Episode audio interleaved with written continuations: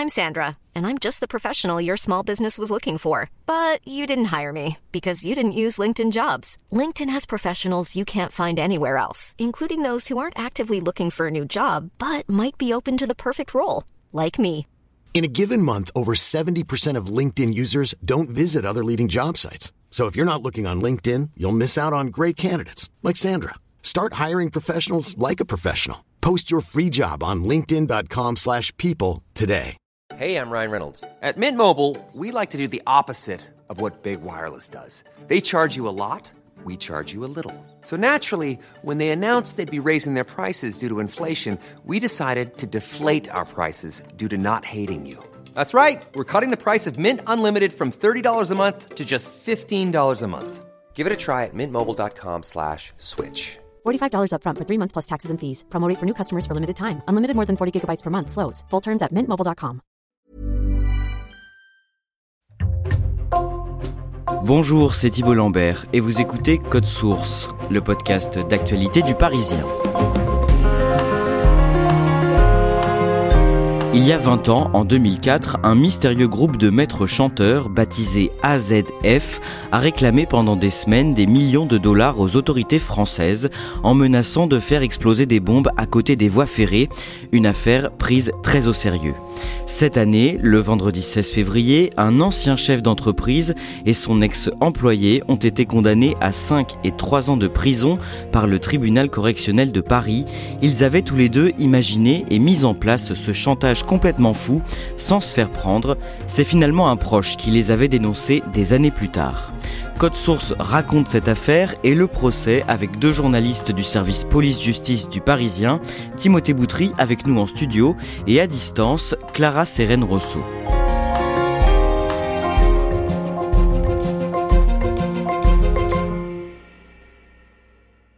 Timothée Boutry, toute cette affaire débute le jeudi 11 décembre 2003. Ce jour-là, une lettre arrive par la poste au Palais de l'Élysée à Paris. Que dit ce courrier? Alors il est déjà signé d'un mystérieux groupe AZF, ça fait référence à l'usine toulousaine qui a explosé, et c'est une lettre un peu bizarre avec un langage un peu abscon. Nous sommes un groupe de pression à caractère terroriste créé au sein d'une confrérie laïque pour lutter contre un système économique dévoyé, contre des États hypocrites, des médias complices et un enseignement médiocre. Il y a déjà une idée de menace, euh, de lutte contre le système politico-économique dévoyé. Le groupe eux, revendique d'appliquer une méthode terroriste nouvelle, voilà, qu'ils ont mise au point. Ils disent euh, déjà dès le départ, attention, ça peut être terriblement meurtrier. De prime abord, on peut se dire, bon, bah, c'est des doudins qui ont écrit à la présidence de la République, comme euh, il doit y en avoir des centaines d'autres tous les mois. Un mois et demi se passe et le 29 janvier 2004, dans une nouvelle lettre, ce mystérieux groupe AZF indique qu'il veut, je cite, passer à l'action. Et deux semaines plus tard, le groupe précise encore dans une nouvelle lettre, cette fois-ci envoyée au ministère de l'Intérieur, par quels moyens il compte s'y prendre. Le groupe précise avoir disposé des engins explosifs sur le réseau ferré français, demande le versement d'une rançon de 4 millions d'euros et euh, ils expliquent qu'elles ont été mises, ces bombes, sous le ballast, donc elles ne sont pas immédiatement visibles, et qu'il y a un système de mise à feu avec des retardateurs.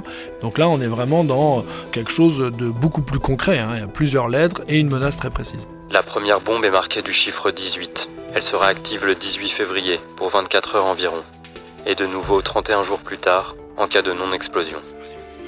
À partir de là, les autorités vont tenter d'entrer en contact avec ce groupe terroriste. De quelle façon? Et en fait, c'est AZF qui va demander aux autorités de communiquer par le biais de la rubrique message personnel de libération. C'est vrai que c'est une rubrique un petit peu mythique puisque euh, il y a beaucoup de messages qui s'échangent, un peu sibyllins, euh, des messages amoureux ou des messages plus euh, terre à terre, mais toujours avec un style un peu particulier. Enfin, c'est vraiment une rubrique qui est très très lue et bah, ça va être le mode qui va effectivement être employé entre la police et le groupe AZF. Alors les autorités passent une première petite annonce dans ces pages. Qu'est-ce qu'elles racontent? En fait, le premier message, il est en date du 19 février. Il fait suite à une quatrième lettre. Et euh, le premier message dit ceci Mon gros loup, ne prenons pas de risques inutiles, le plus tôt sera le mieux, donne-moi tes instructions, Suzy. Mon gros loup, euh, c'est le nom d'AZF, et Suzy, c'est le nom de la police. Et c'est suivi d'un numéro de téléphone qui est codé. Et euh, là, voilà, le premier message des autorités, c'est de dire ne prenons pas de risques inutiles. Donc il y a quand même cette idée qu'on est quand même dans quelque chose qui est pris au sérieux.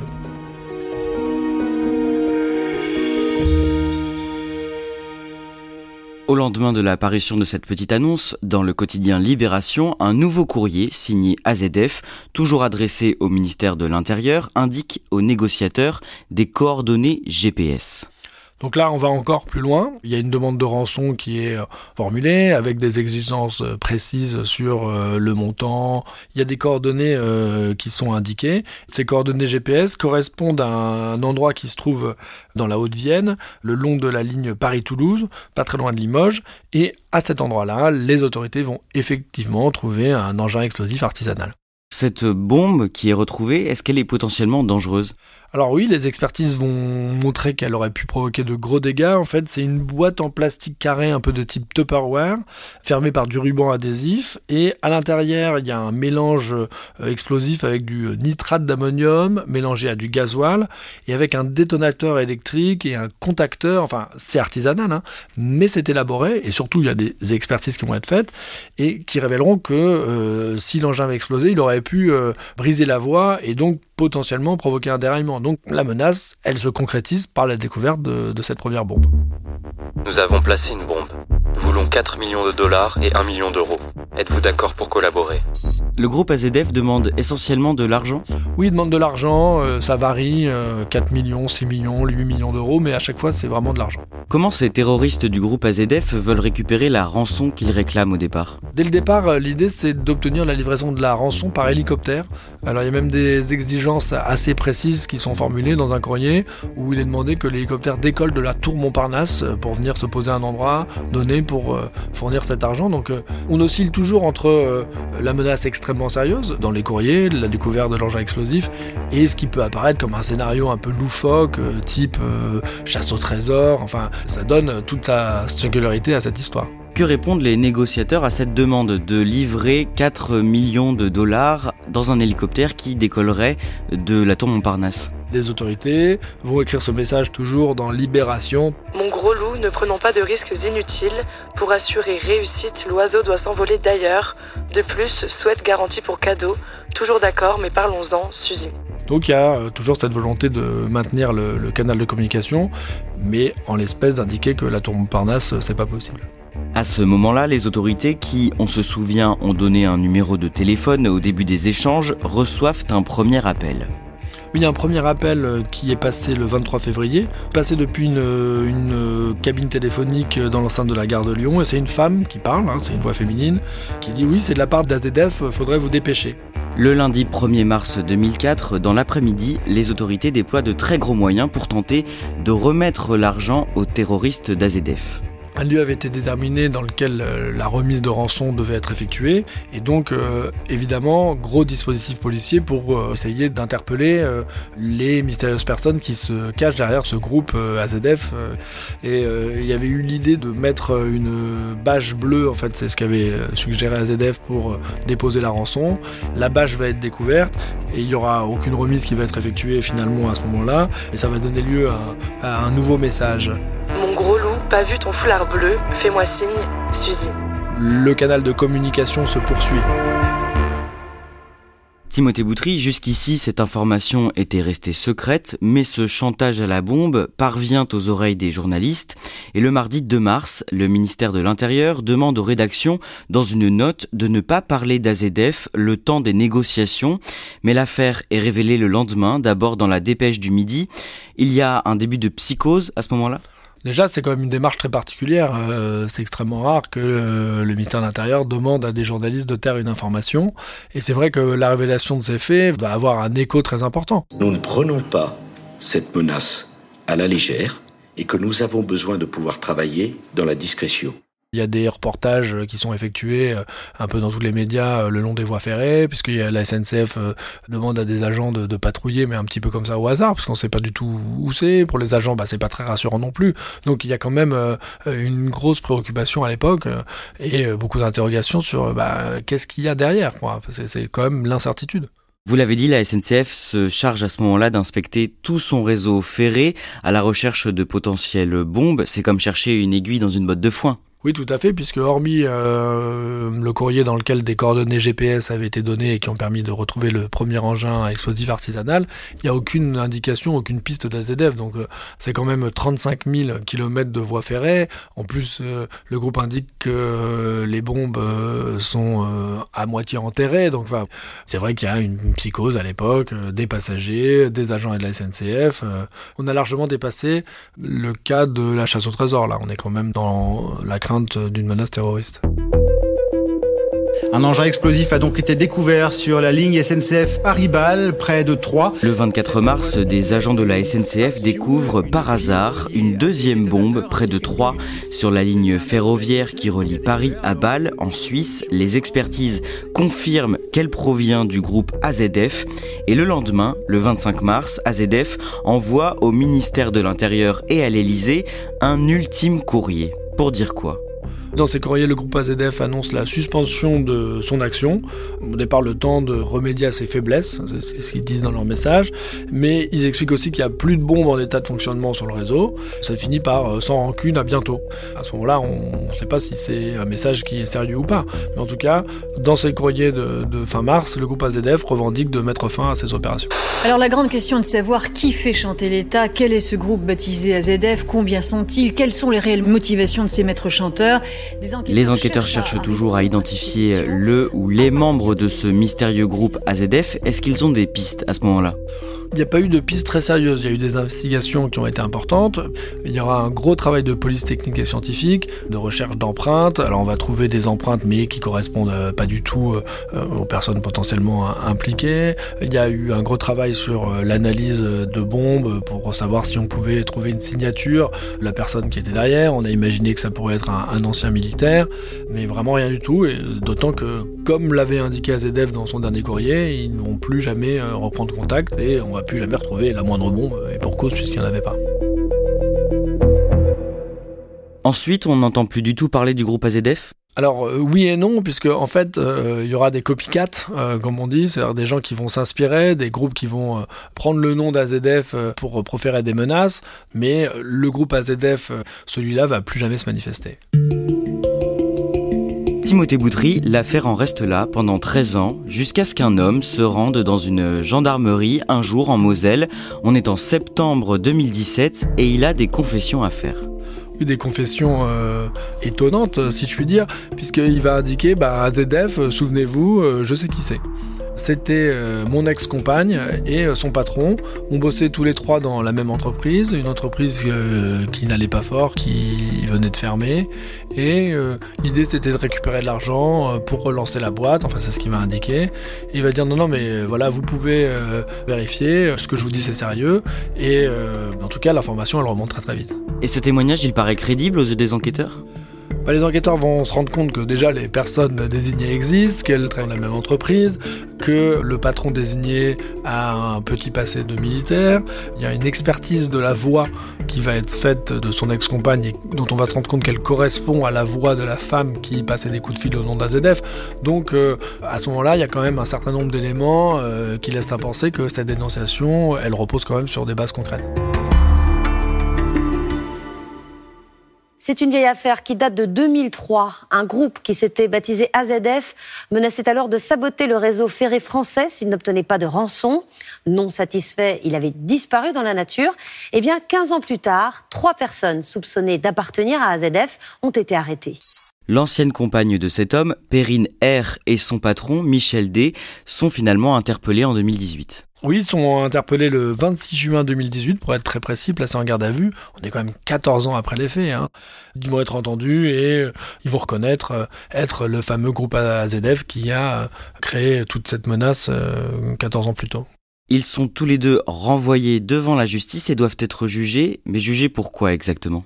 Au départ, on est sur euh, une qualification de terroriste et euh, en cours d'instruction, le, parquet va réévaluer euh, les infractions et va considérer que le groupe AZF en soi n'est pas un groupe terroriste, mais plutôt une alliance circonstanciée de deux personnes et que l'objectif n'était pas de créer la terreur ou l'intimidation, mais un objectif financier, en fait, de droit commun, plus crapuleux, puisqu'il s'agit uniquement de récupérer de l'argent. Et donc, euh, le parquet va de requalifier les faits en association de malfaiteurs simple, si je puis dire, et donc une infraction de droit commun. Et c'est la raison pour laquelle euh, Perrine R et Michel D comparaissent pour des infractions délictuelles, mais de droit commun. Le procès de Michel D et de Perrine R s'ouvre 20 ans après les faits qui leur sont reprochés, cette année à partir du mardi 13 février devant le tribunal correctionnel de Paris. Clara Sérène Rousseau, vous couvrez cette audience pour le Parisien. Décrivez-nous Michel D lorsqu'il s'avance à la barre. Eh ben en fait c'est un petit grand-père qu'on voit s'avancer à la barre. Il a 76 ans, euh, il a des chaussures orthopédiques aux pieds, il a des petites lunettes rondes, puis il marche lentement. Enfin, il a tout du papy gâteau souriant qui a pas l'air si mécontent d'être là. Comment est-ce qu'il explique son geste à l'époque bah, Il explique que sa petite entreprise venait de faire faillite euh, à cause d'un client mal intentionné.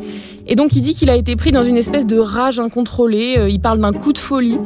Euh, il a voulu se lancer dans un nouveau projet et en fait le seul moyen pour lui c'était de récupérer de l'argent de l'État. C'est un homme qui regrette que le monde soit régi par l'argent. Donc il voulait faire payer l'État à ce moment-là. On le rappelle, il réclamait à l'État des millions d'euros. Est-ce qu'il dit ce qu'il comptait faire de tout cet argent?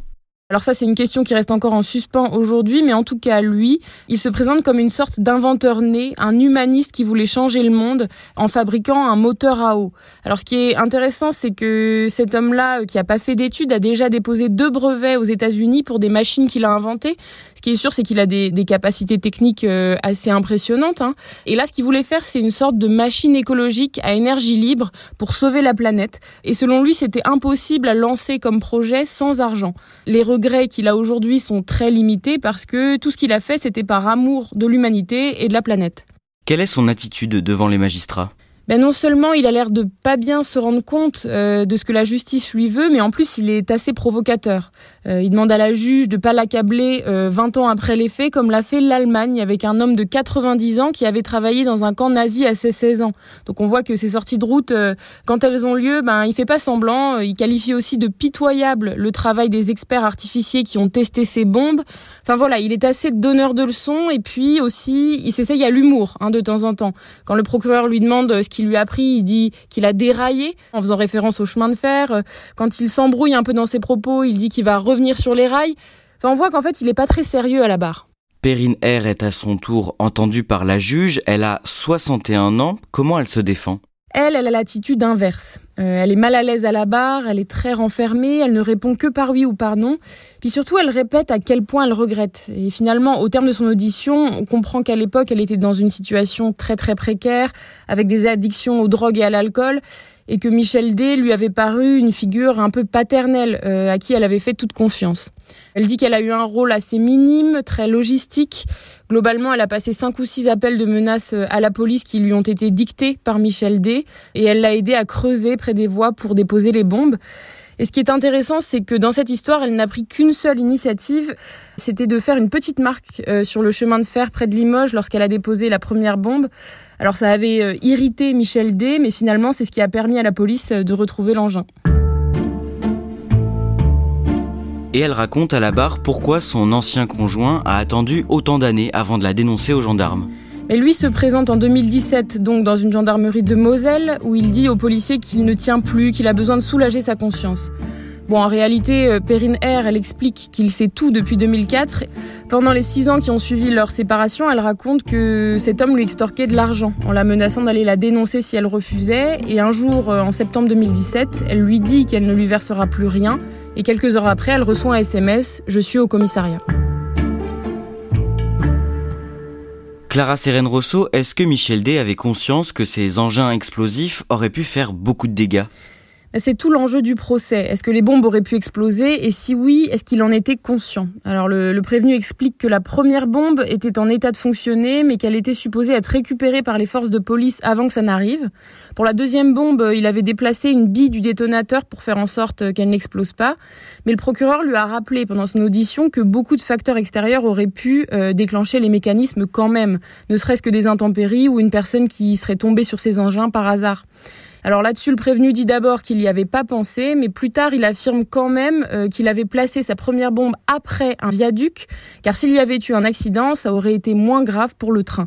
Donc on se doute quand même qu'il y avait un petit peu pensé.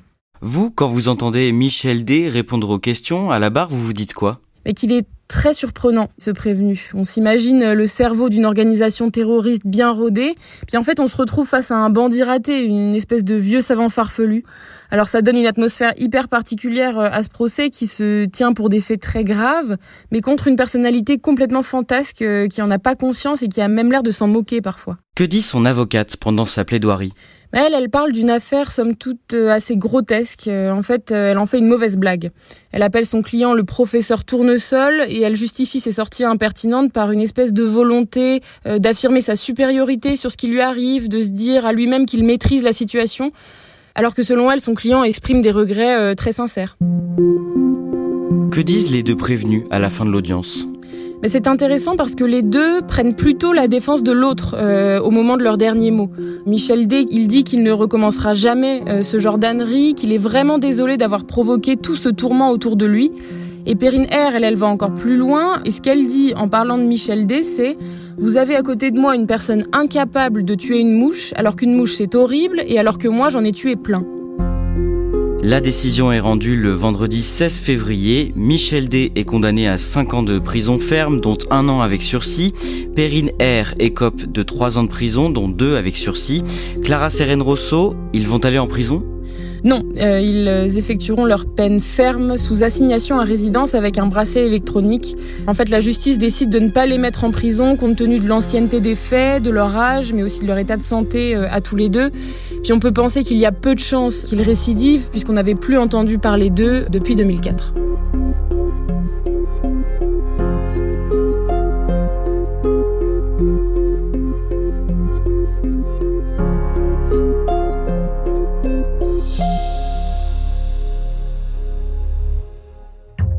Merci à Timothée Boutry et Clara Sérène Rosso. Cet épisode de Code Source a été produit par Clara Garnier Amourou, Barbara Gouy et Raphaël Pueyo. Réalisation Pierre Chaffanjon.